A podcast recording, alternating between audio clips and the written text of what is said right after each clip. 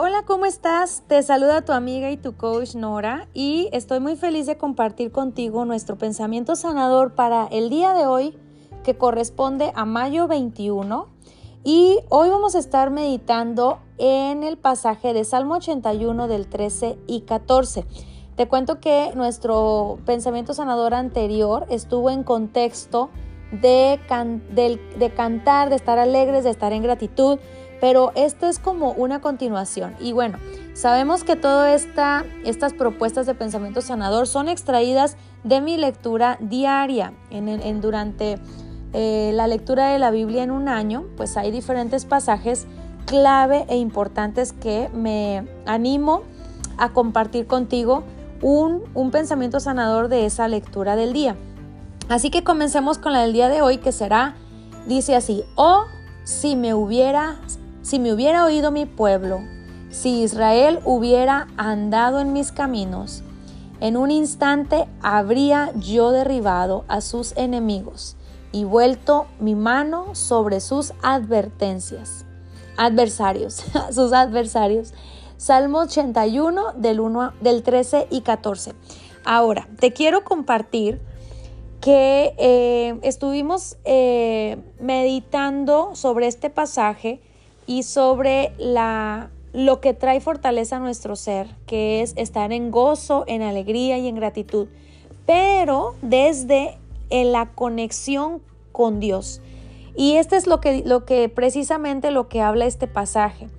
Eh, quiero contarte un poquito del contexto. Desde el verso 10 me encantaría leerlo contigo. Y dice así, yo soy, desde el verso 10 dice, eh, yo soy el, Señor tu Dios que te sacó de la tierra de Egipto. Abre bien la boca y te la llenaré. Me, me parece súper poderoso esto.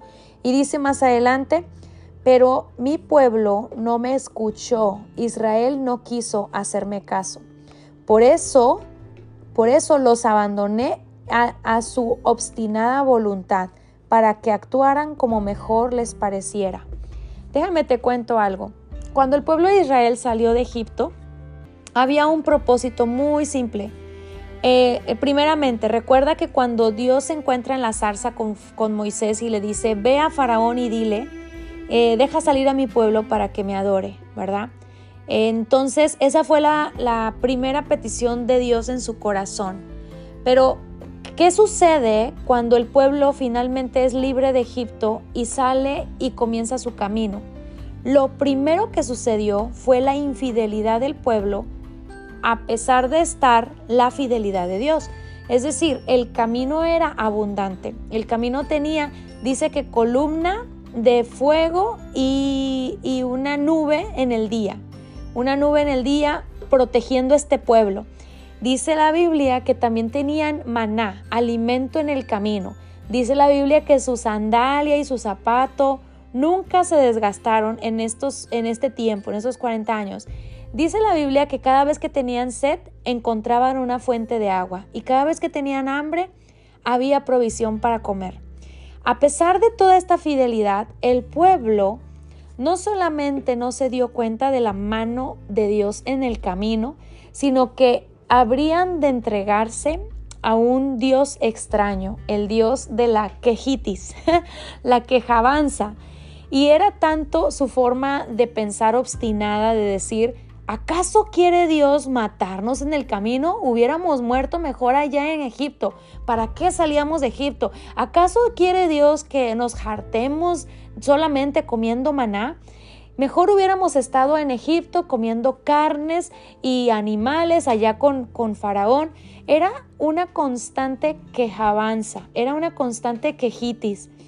Y eso en ese momento también el pueblo reclamaba, ¿por qué no tenemos a un rey verdadero? O sea, para el pueblo de Israel, Dios que era al que, al que podían adorar y hacer alabanza y hacer cántico de adoración, realmente el pueblo de Israel quería un rey como, los, como las otras naciones.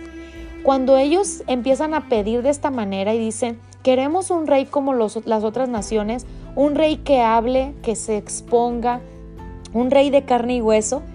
Fue entonces cuando comienza la infidelidad del pueblo.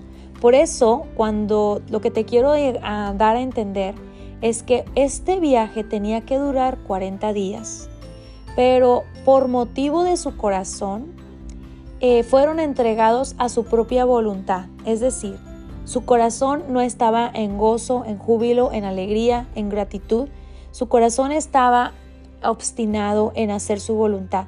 Parte de su voluntad era que pedían un rey terrenal. Por eso esta palabra dice, pero mi pueblo no me escuchó, Israel no quiso hacerme caso. Eh, por eso los abandoné en su obstinada voluntad, para que actuaran como mejor les pareciera. Y aquí dice el verso de hoy, nuestro pasaje que hoy meditamos, si mi pueblo tan solo me escuchara, si Israel quisiera andar por mis caminos, cuán, pronto sometería yo a sus enemigos y volvería mi mano contra sus adversarios. Los que aborrecen al Señor se rendirán ante Él, pero serían eternamente, pero, dice, pero serían eternamente los que aborrecen al Señor, se, al Señor se rendirán ante Él, pero serían eternamente castigados. Y a ti te alimentaría con lo mejor del trigo y con miel de la peña te saciaría. Es decir, tenemos en Dios un banquete, tenemos en Él todas las provisiones, pero Él siempre será un caballero, dándonos a nosotros a escoger. Por eso hay un pasaje en Deuteronomio 28 que dice, pongo delante de ti el bien y el mal, la vida y la muerte. Y si oyeres atentamente la voz de tu Dios, todas estas bendiciones te alcanzarán y empieza a mencionar las bendiciones. Hasta el verso, eh, los primeros versos, hasta el verso 14. Pero enseguida dice, mas si no oyeres atentamente la voz de tu Dios, entonces vendrán todas estas maldiciones. Y no es precisamente que Dios las esté enviando, es que el, el hombre en sí mismo las está llamando. Hay un pensamiento antiguo que dice, un pensamiento de sabiduría antigua que dice, ¿quieres destruir a un hombre? Eh, te voy a contar un poquito la, la, la reseña que dice que un rey le decía a otro rey, ¿cómo se, a otro, un sabio le dijo a otro sabio, ¿cómo podríamos destruir a esta persona? Y el sabio le dice, no te preocupes, eh, esta persona, mientras más orgullo y arrogancia eh, ensimismado viva, él, mismo se destruirá solo.